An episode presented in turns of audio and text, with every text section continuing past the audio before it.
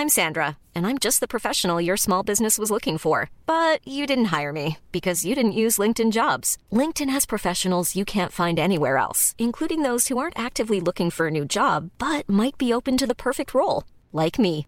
In a given month, over 70% of LinkedIn users don't visit other leading job sites. So if you're not looking on LinkedIn, you'll miss out on great candidates like Sandra. Start hiring professionals like a professional. Post your free job on linkedin.com/people today. Heraldo Podcast, un lugar para tus oídos. Noticias del Heraldo de México.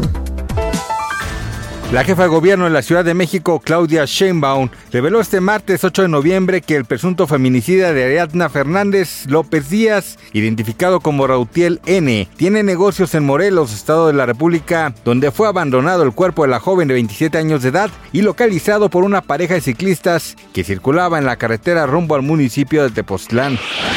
Este martes la defensa de cuatro elementos de la Secretaría de la Defensa Nacional, imputados por el caso Ayotzinapa, denunciaron al subsecretario de Derechos Humanos Alejandro Encinas ante la Fiscalía General de la República por su presunta responsabilidad en los delitos de falsificación de documentos contra la Administración de la Justicia y falsedad de declaraciones. El expresidente de Estados Unidos, Donald Trump, votó este martes en Palm Beach, Florida, rodeado de simpatizantes y periodistas y sin dar pistas sobre el anuncio importante que hará el 15 de noviembre y que se cree que puede ser su decisión de ser candidato a la Casa Blanca en 2024.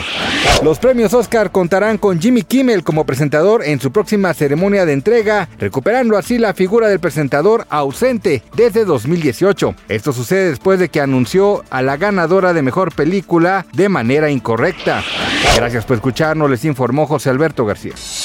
Noticias del Heraldo de México.